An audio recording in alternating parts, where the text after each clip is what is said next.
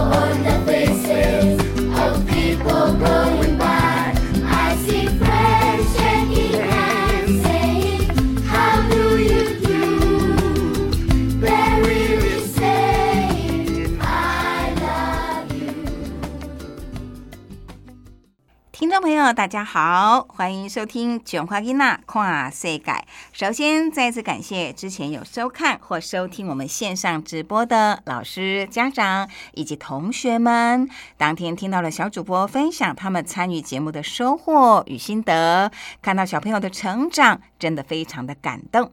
当然，也要谢谢这几年来所有参与的小朋友，其中有几位已经升上国中，课业压力比较大，或者因为转学而无法继续参。加节目的录制，但是没有关系。今年也有几位生力军的加入哦，而且我们阵容越来越庞大，一共有十位小朋友会轮流担任节目的小主播、小记者，进行一日系列的职人采访。好，暑假已经将要过一个月了，因为疫情的搅扰，今年的暑假也提早从五六月份就开始。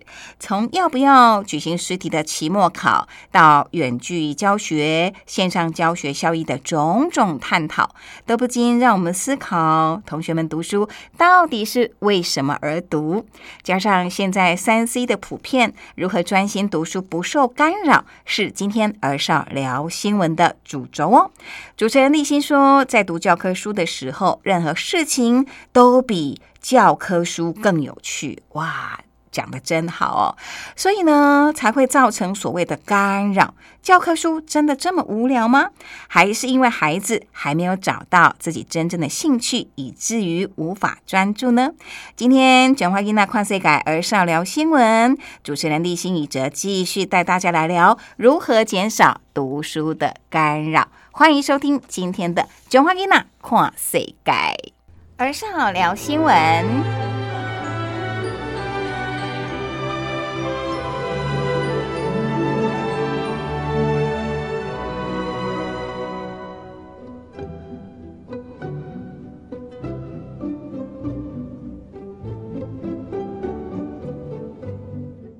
位听众朋友们，大家好，欢迎收听《囧跨吉娜跨世改》这个单元呢是儿少聊新闻，我是主持人黄立新。我是主持人黄义哲。大家好，我是彰化县议员魏达。还有郭子老师，因为最近讲到读书的事情嘛，很多学生都会无法专心，因为现在手机普遍嘛，然后大家都会被手机给吸引去，然后就没有那个心思在读书上面。对于学生的专注力要如何去培养？以哲，我问你哦，你选这个新闻是因为你常常不够专注吗？就是我平常也不怎么爱读书，但是断考了就是会有压力嘛，然后就要去认真的读书，但是常常就看看几个字就觉得不想看了。所以他这篇报道，他想要告诉我们怎么提升专注力，他的方法是什么？第一个，先把你的三 C 产品交给家长，然后让他们保管，你就碰不到你的手机，你就可以比较专心去阅读你的书本。刚讲就是专家的提供，就是移除外在干扰。可是，请问容易吗？怎么去达成这个协议？比如说，像以前都要跟小孩子讲说，那你就先读完书、写完功课，你才可以玩多久？哦，玩一个小时才让你玩一个小时。等他吵着要看电视，或者吵着要那个玩手机，这种约束有用吗？看个人吧，嗯，就是有的人如果够乖的话，就可能会听家长的话；那如果就是叛逆，有就刚好在叛逆期，可能就会不听管束。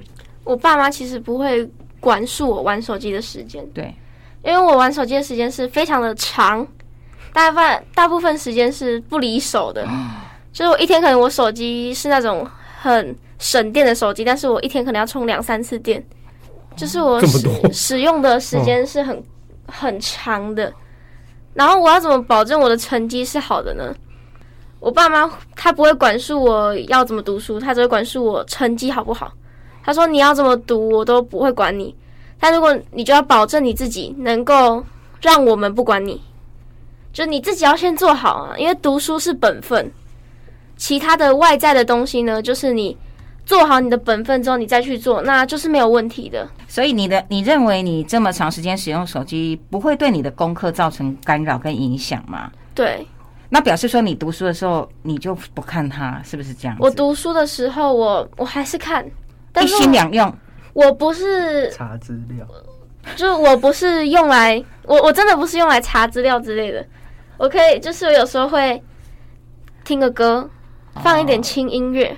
那那个不一样啊。听歌是陪伴呐、听音乐是那个轻松酝。酿情绪。对对对，对因为我觉得可能是我比较喜欢热闹的感觉吧。如果太安静的话，我会我什么东西我都看不进去。是是，那你这样的做法跟我们那个有收音机在旁边，或者是听 podcast 那个也是一样的。所以你并不是说一边读书，或者说书在那边摆着，然后你这边打游戏，不是这样子啊。但是如果有简讯传过来的时候，后还是会分心。对，会很容易分心，就是会马上 想要回简讯。嗯在读书的时候，其他的所有事情都比读书有趣。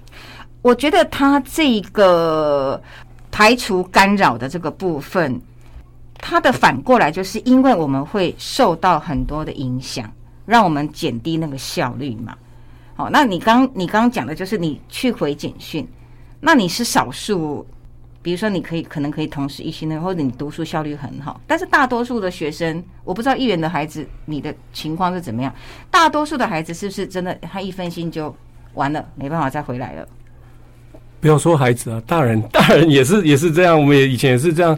现在的小朋友就是当然就是手机、平板很方便嘛。以前好比说电脑，我们那个年代啊，电脑，要不然就是漫画书。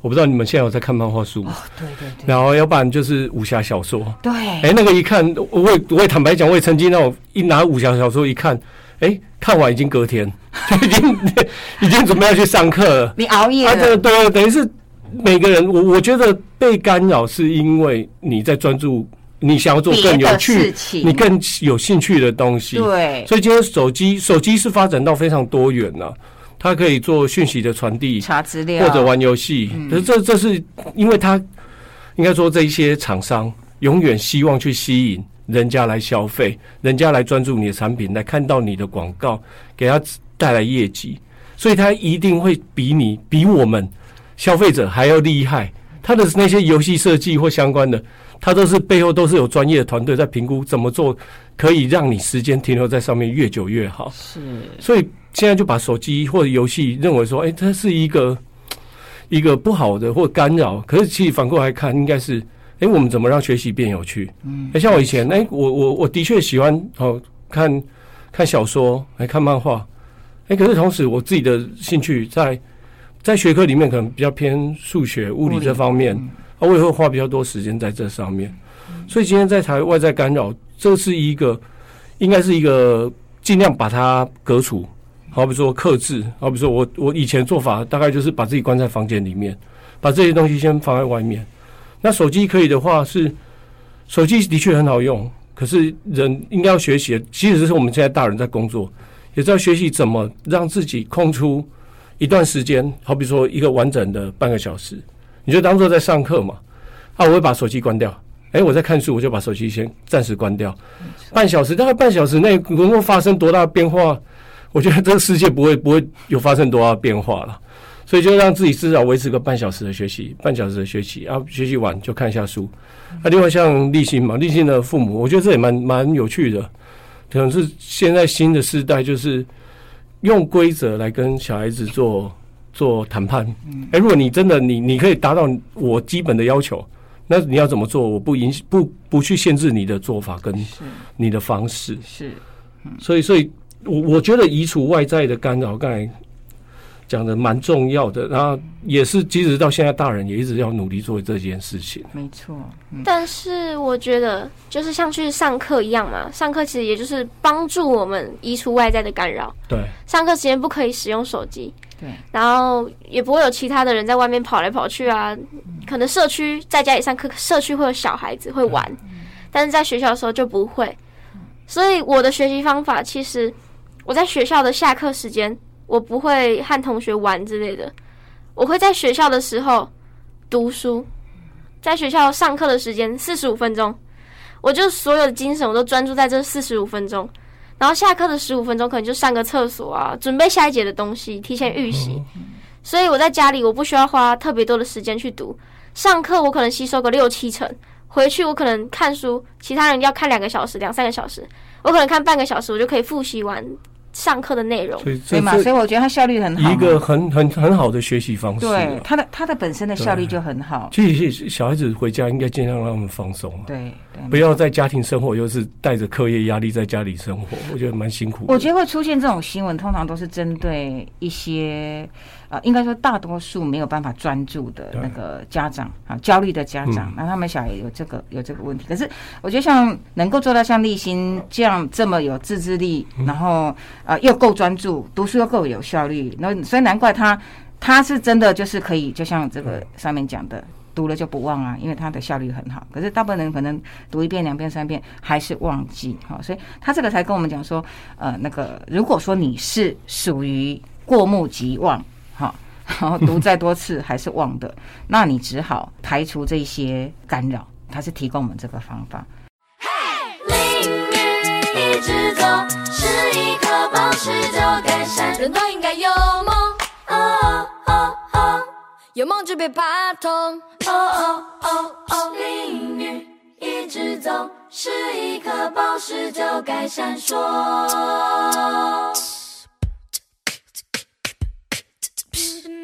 有雷声在轰不停，雨破见你看不清，谁急速狂飙，溅我一身的泥泞，很确定我想去哪里？往天堂要的国度，也不恐惧，都不逃避，这不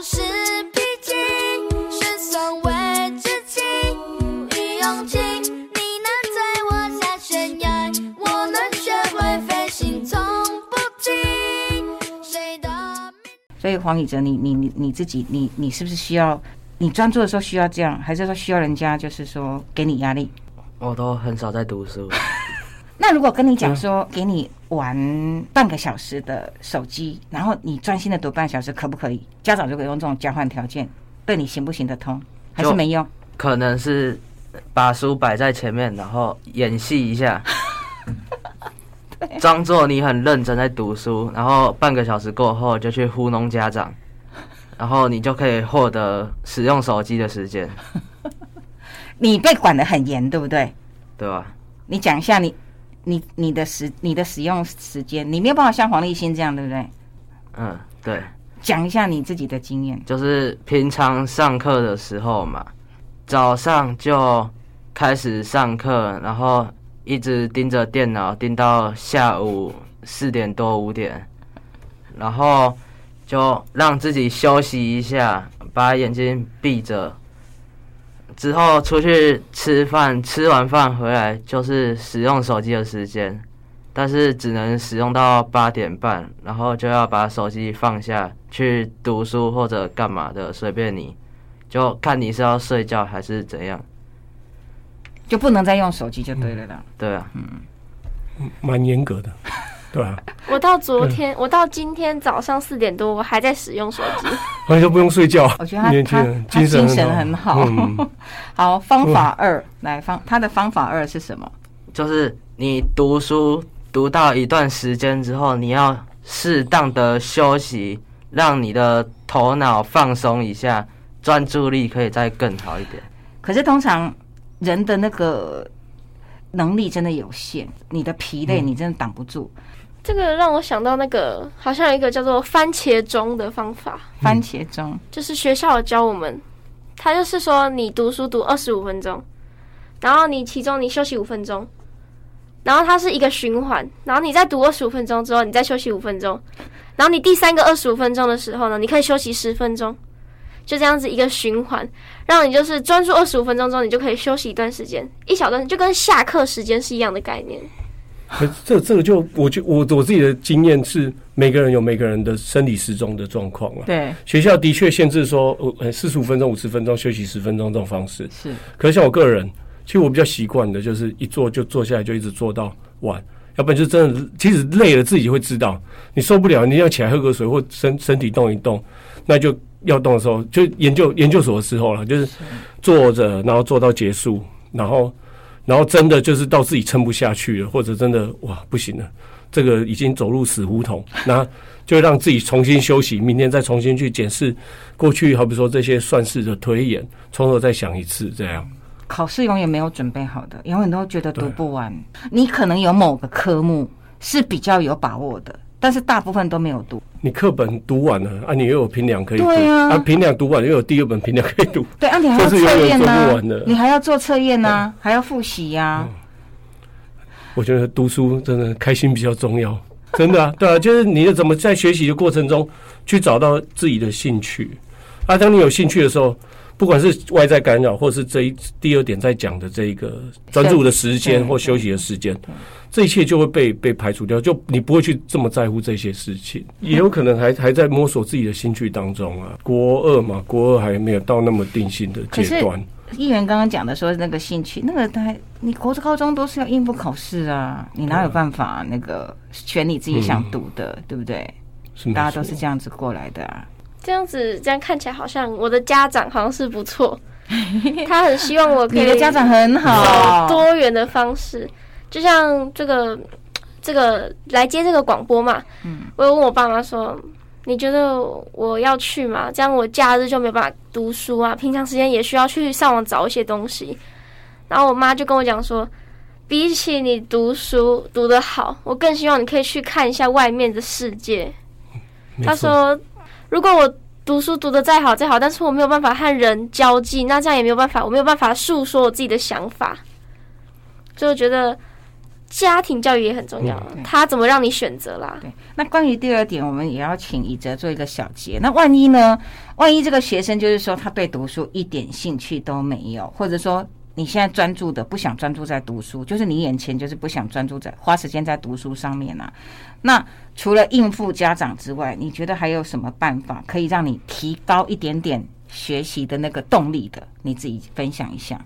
就是你可以把其他你有兴趣的东西融入到你的课本之中，比如说呢，像你在演戏的时候要背台词，你吗？你是说你吗？你有在以前在剧团演出吗？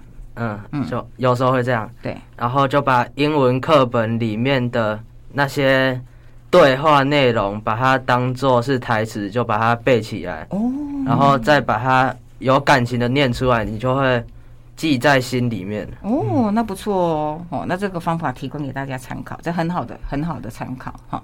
其实现在市面上很多游戏，然后那些游戏呢，我们地理老师他玩游戏非常的厉害，他是艾翠斯，就是一个游戏的角色，他是全服，就全台湾第一。他是他很能理解我们，就是很喜欢玩游戏的心情。对啊，你说你们老师是打游戏已经打到全伺服器第一名吗？对他是他是等级最高，他那个不是算等级，就是他的游戏的胜率，就是他的赢的那个概率是很高很高的。哦然后他玩游戏就是很厉害，然后他也很懂我们，就是会不想要上课，所以上他的课就很有趣，他会把课堂变得很有趣。现在在线上上课嘛，是我们就拿手机，他就说，嗯，那我们这节我们来带大家玩游戏好了。他就是他会开一个，呃，他就网上找的一个游戏，然后那个游戏里面呢，就让我们大家比拼题目，就是互相打嘛，打斗的那种游戏。但是呢，你要怎么攻击对方？你需要回答那题的地理题目，然后你要拼那个快，所以你就要拿书在旁边狂翻，然后你就点，然后你就会很有记忆力，然后又会很专注在这个课堂上面。那这老师也很会设计方法，就是刚刚议员讲的，让读书变有趣。对，读书需要成就感啊。是哎，如果在这种借由小游戏，一下你赢，一下我赢的话，这样会有一个刺激跟成就感的话，对，学习起来会更快乐。效率也会高。好，所以前面排除干扰。设定休息时间，我们今天时间差不多，我们在下一个阶段再继续把他们分享的方法，大概简单的那个做一下小结了。他就说，你排这节课背诵，下节课就换计算，哈，变化方式也是一个。再来就是睡眠与运动，保持正常的休息。智商师他提供的方法都是很有用的，但是我们要能够落实，就是做不做得到的问题。对，不太容易哈。好，那今天呢，来交给你们做一下结论。谢谢各位听众的收听。接下来我们听下一个单元一日系列。好，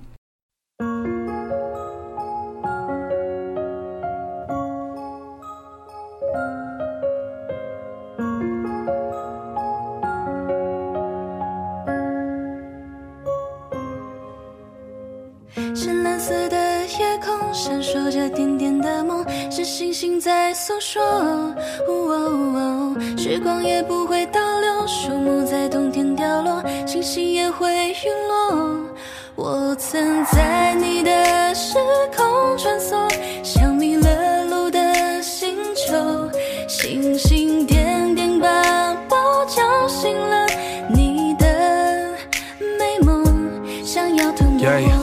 想看夜空布满星辰，流星的轨迹也变得冰冷。那宇宙的故事我也曾听闻，想念你曾经的亲吻。会迷失在黑洞的重力，却不能为你留下缝隙，把你还给人海的拥挤。OK，give、up。宇宙中陨落不停，失去了我的恒星，沉醉沉迷沉溺。哦哦靠近你，我去丢失自己，黑洞中也失去了引力，残骸陨落。梦最后背景。是蓝色的夜空，闪烁着点点的梦，是星星在诉说。哦时光也不会倒流，树木在冬天凋落，星星也会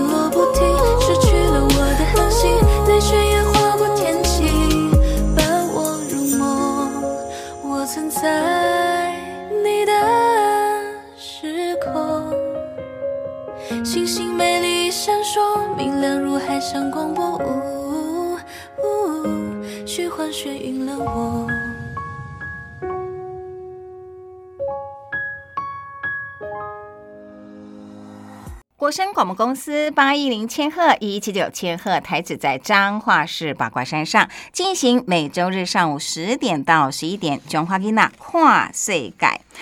在听完儿少聊新闻的单元过后，马上进入今天的一日系列。上星期的节目中，旅游达人小王子邱明宪告诉两位小主播不要 give m e k 行，也就是人呢往往会犯一个错误，就是连自己住的家乡有什么特色都会说不出来哦。今天我们一日系列就要进行市场导览员的单元，继续邀请小王子邱明宪带领永晴永祥体验如何当个优秀。的蔡奇啊，宝贝啊，欢迎收听一日系列。这么大，勇敢向前行，探索冒险，生活一体验。温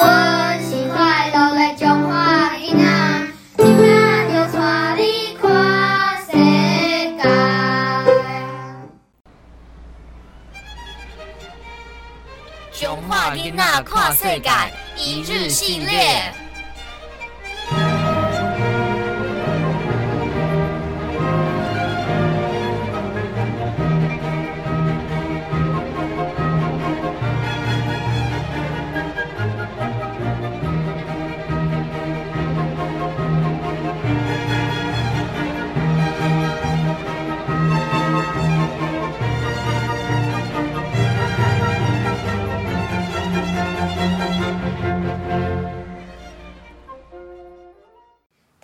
好，我是庄永晴。大家好，我是庄永祥。今天的受访者是彰化旅库地方志负责人，外号小王子的邱明宪先生。邱明宪先生出生于彰化，年轻的时候旅居台北十四年，具有网络旅游行销顾问与国际领队、旅行作家等多重身份。目前是来地图有限公司总监、旅咖啡店长以及半线新生会发起人。他开设旅库彰化网络旅游服务平台，以旅游服务设计推广为己任，希望以世界旅人的眼光，创造游客一场独一无二的旅游经验。邱明宪先生是在菜市场长大的孩子，全台湾拥有数不清的菜市场，却只有彰化才有独一无二的菜市街——菜奇亚哥。今天他要带我们走访彰化菜市街，想知道菜市街典故及由来吗？想知道彰化的蛙柜与其他地方有什么不同吗？欢迎收听《囧话囡仔跨世改》一日系列市场导览员。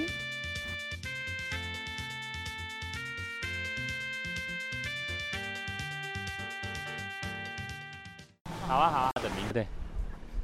然后这边过去看那个庆丰宫吗？庆丰宫那里有天上圣母。庆丰宫以前就是在城门上面的妈祖，然后这边西门以前叫庆丰门，对，叫庆丰宫。那你们有知道有个地方叫庆丰牛排馆吗？不知道，庆丰牛排馆怎么知道？在长化县政府旁边呢。庆丰牛排馆就原本就在这里，然后所以呢，这边以前就是西门所在的位置，然后那边出去就是叫做圣王巷，走的是清朝的时候就有的路，这一条跟这一条都是，就是清朝到现在都没有变过。彰化是一七二三年设县嘛，到现在已经三百年了，都长一样，连这间庙都长一样。对，然后这个庙以前呢是幼儿园，叫做威惠幼儿园，我小时候就读这里。跟孔庙一样。对，孔庙是以前是也是也是有当过学校，对不对？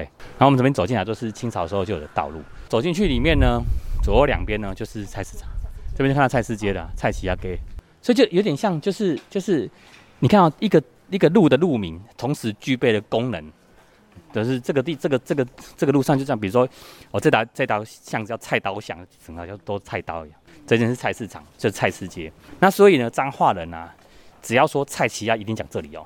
可是你去其他地方，你可能我要去三明旗啊，我要去华阳旗啊，哦，我要去明星旗啊，会这样讲。可是你说蔡奇亚，就是这里。它的因为他很久，然后他以前是原本只有南门，后来延伸到民权，对，所以是很久又很大。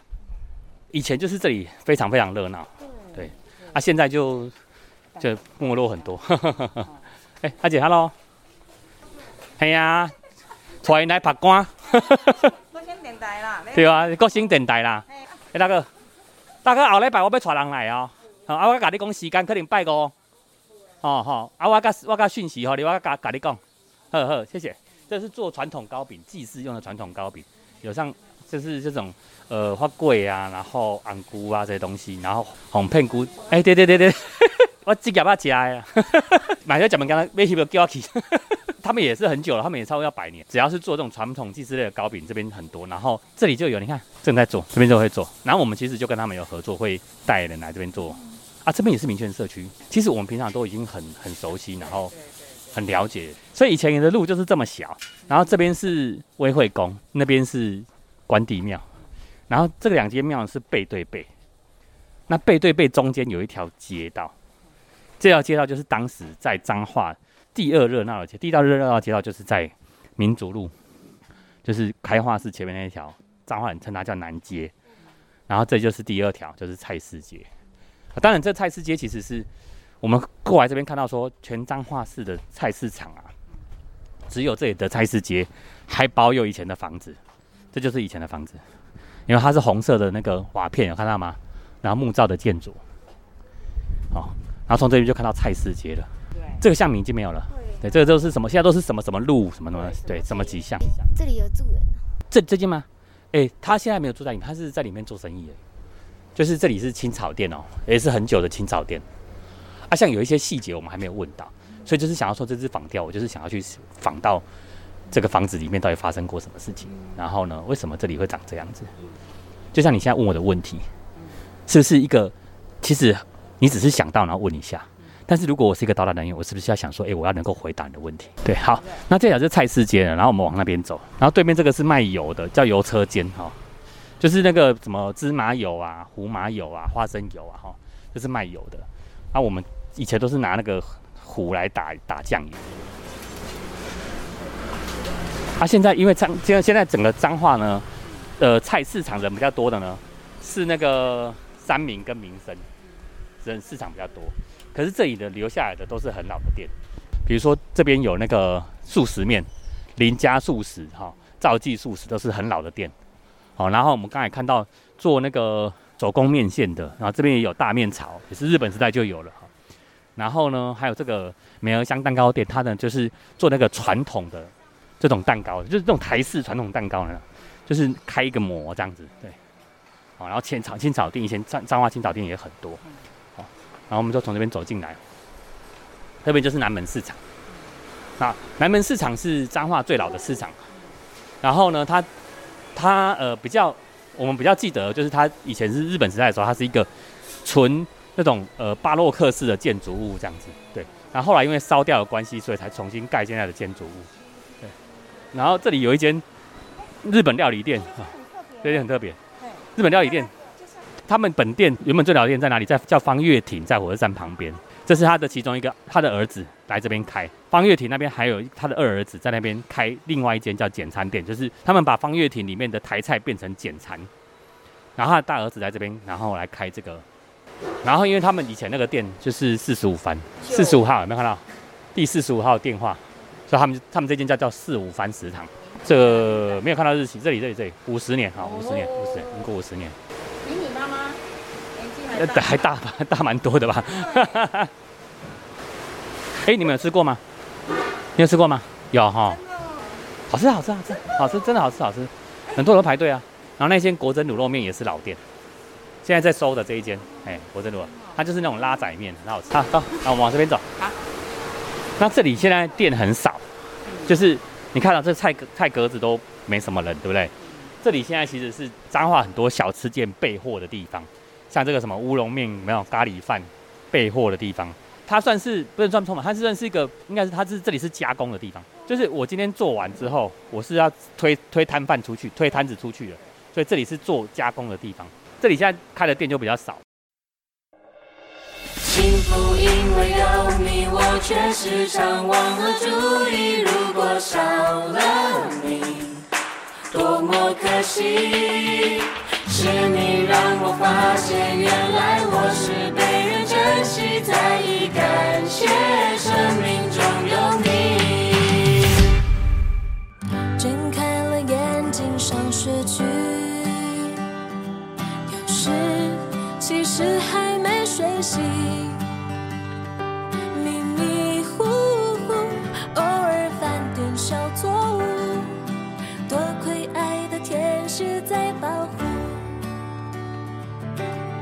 谢谢有你陪我学习，认识这世界多有趣。就算受了伤，有你呵护照顾呀，慢慢的爱围绕身旁。有没有像什么空肉饭，他们都都他他们都在这边做，摊车都在这个地方。那到时候做好之后，傍晚的时候就会推出去这样。然后推就是通常都是在呃永乐街跟民族路这中间十字路口的附附近，就很多摊贩在这个地方这样。对。然后这里其实还有一间菜刀店，也是很久，但是它它都开到中午而已，它下午已经没有开。想想看有没有什么问题？每一个都是有在营业的。这里的每不是每一个摊位都有在营业，因为有一些是空的，然后再有一些是它只有营业上午的。我们现在是下午来，对不对？我们这边是早市，早市就是早上才有，下午就没有。啊，通常下午还会有是什么？都是干料，干料就是比如说零食啊、饼干啊、干料，它才会营业到下午，不然的话下午都不会营业。然后下午我们看看中午之后呢，就是傍晚要出摊的这个摊位在准备东西了，他们在准备要煮菜啊、煮肉啊这些东西。对？那你觉得这边哪一项食物最好吃？这边吗？如果是南门市场的话，现在就是国珍卤肉面啊。但是你看，等你等一下那个四五番到傍晚的时候，就排队排很长，排超长。四五番啊，你如果要才来吃过，你就知道那个排队排超久了。但是我自己喜欢的是那个国珍卤肉面。那其实这里以前很多次，但是现在很多都移移走了哈，或者是到了傍晚之后才会。然后在南门市场路出口那边，在傍晚的时候还有一间叫 A 狗的控肉饭也很好吃，A 股控肉饭，对，也很好吃。然后菜市街其实不长哦，到这边就结束了，这边就结束了。然后这边过来之后，其实还有一条小巷子往外走，是要走往那个开化市的方向走。然后它也是非常非常小的巷子哦。然后过来之后，你就看到这有一排日日日式建筑，日式红砖建筑在这里，这一排。然后里面最老的店就是那个米店，黄德胜米店，里面还有很多这个用米的用用具这样，但是细节我还要还要再去挖了，还没有挖完。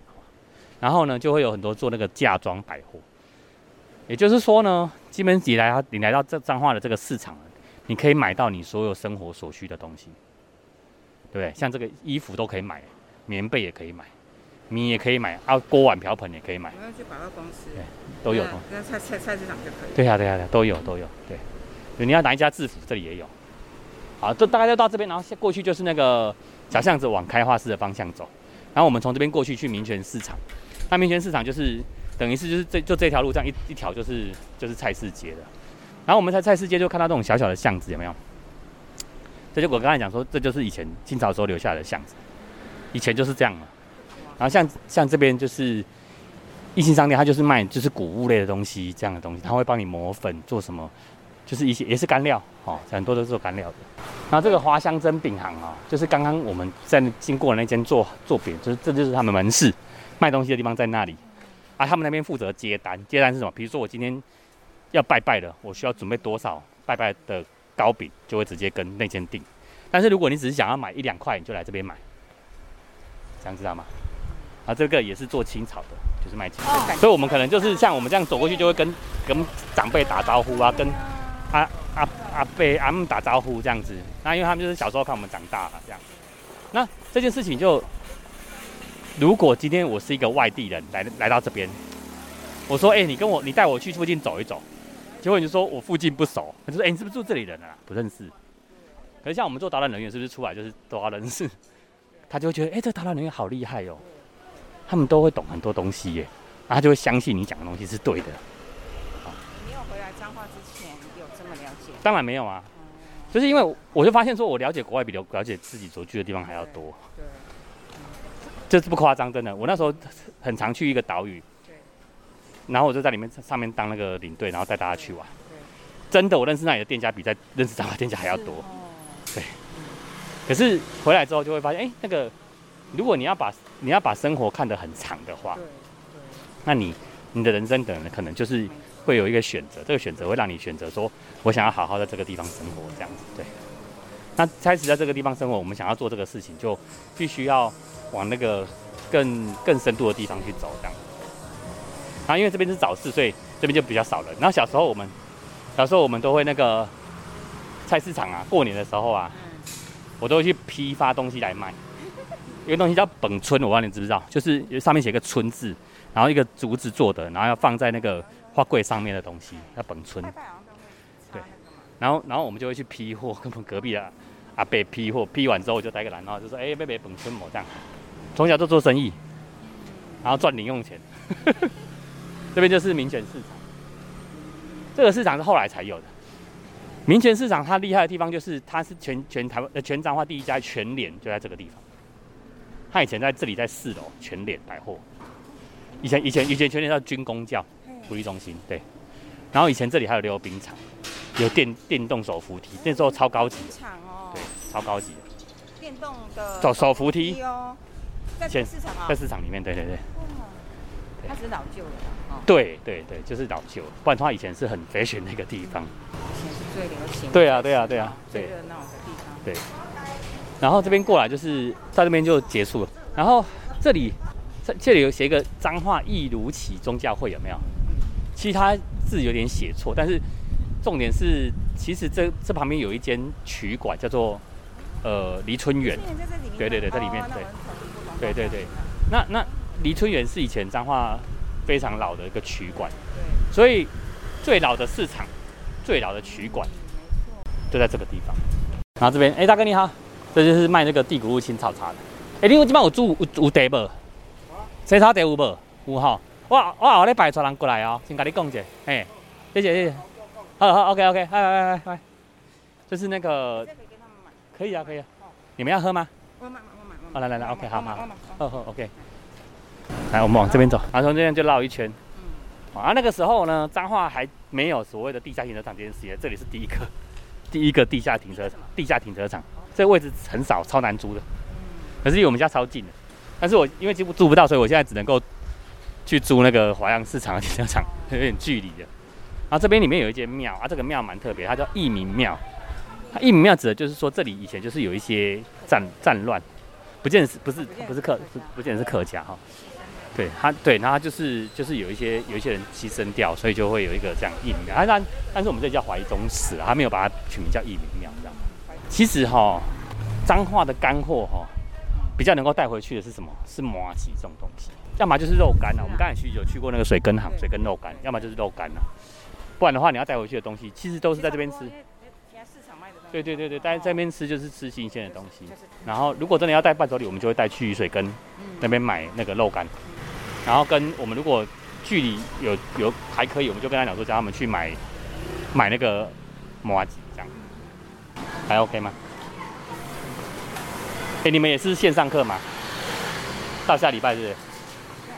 然后就直接进入暑假。也好了，不然哈去了，然后又有人确诊，然后又放假，又去了，又有人确诊又放假，我、也是很累呢。还不如说、啊、就这样直接宣布到底好了。啊，你们是不是要打第二季了？你们要打吗？没有，你们都没有打？OK，那加油啊哈，身体好好保护。啊什么？快筛，哦，就快筛是不是？他没有快筛，我有快筛四没快，为什么？不是都会分吗？一个人好像会分到四季。之前之前这样也是很辛苦哈，疫情哦，嗯其实对旅游业影响很大。超大的啊。我们其实你带团也是，我们叫海啸第二排，对呀，第一排是谁知道吗国外旅游，对，先 第一排，啊我们是第二排。我同学通通去，真的是没有工作可以做。但是现在就是说即将要开放了嘛，所以接下来应该会有一波一波那个浪潮会回来。所以这些旅行社已经开始重新在真人了啊，所以所以我们在去年啊，嗯二零二零年到二零二一年，嗯其实是台湾深度旅游比较多的一年，对对不对？然后，所以我们这些团队其实都有都有一定的就是接待的量。今天我们访问了铝咖啡邱大哥的邱大时代，邱大哥，邱大哥的，他带我们去菜市街参观，我们看到了许多的庙宇，将近三百年的历史，让我印象深刻，回味无穷。谢谢邱大哥的访谈。呃，我觉得他像我们自己是小时候是在这边生活，可是小时候的生活跟长大其实有点不太一样。长小时候其实就是看到大家都在做生意嘛，都是大人，对不对？OK，那呃，现在我们变成大人之后，再重新进到这个地方，其实感觉是不太一样的。那菜市场的人呢，他们其实都有顾好自己的工作啊，把自己的摊位顾好这样子的责任。然后呢，还有另外一个有趣的事情是，菜市场很容易发生一件事情，就是物资交换。我的菜换你的肉，知道吗？你的饼干换你的面。比如说我今天刚好有多一些东西，我就说，哎、我跟你吃这个。所以他会回归到人跟人很基本的相处，不是我跟你买东西这样，而是我刚好有多的给你，然后你有多的给我。对对对，它是一种，这是一种很好的交流，就是彼此之间会会想到说，哎、我多还有给谁，我刚好有多什么东西，我可以给谁，然后再来就是有时候啊，在摊位当中啊，举个例子，比如说你喜欢吃猪的某一块肉，他就帮你留着。其实你去你去你去你去你去那个什么超市就不会这样嘛，有就是有，没有就是没有嘛，他也不会分那么细嘛。可是如果在菜市场里面就会，他就哎、我我他知道你喜欢吃哪一块，他就帮你留，哎、我帮你留那一块肉。没有经过这种生活的人，绝对不知道其实都市生活跟我们这个地方的生活其实是不太一样。在都市里面，其实你蛮蛮难感受到这件事情的。你会觉得人跟人的距离是比较远的，对不对？然后在这边的感觉，人跟人的距离是比较近的，但是近也有近的坏处。什么坏处你们知道吗？八卦很多。对，就是你们家的女儿在做什么坏事，全部的人都知道。就是这样，对。每一种生活都是有它的优点跟缺点，哎、就像刚刚讲的，哎、故乡跟别的地方比较，它没有比较美，因为每个地方都是独特的，啊，就是看你用什么角度去欣赏它。谢谢谢谢谢谢大家，谢谢谢谢。今天跟着邱大哥来采访菜市街，看到市场贩卖的东西琳琅满目，小至日用百货，大至喜庆嫁妆，这里应有尽有，根本不需要特别到百货公司采购。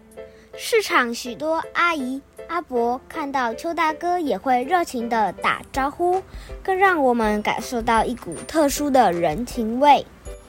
邱大哥说，菜市场是一个人际交流最亲密，也是八卦最多的地方。看他对市场内所有动态如数家珍，让我们继续跟着邱明宪大哥学习如何成为一个市场导览员。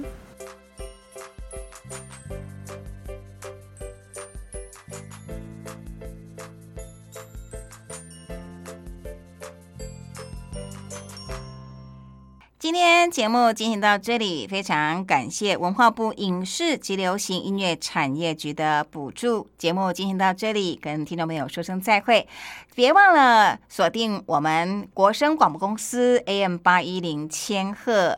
每周日上午十点到十一点收听《卷花吉娜跨世界》，也可以在脸书的粉丝专业搜寻同名的节目哦。记得一定要按赞收听哦。下礼拜见，拜拜。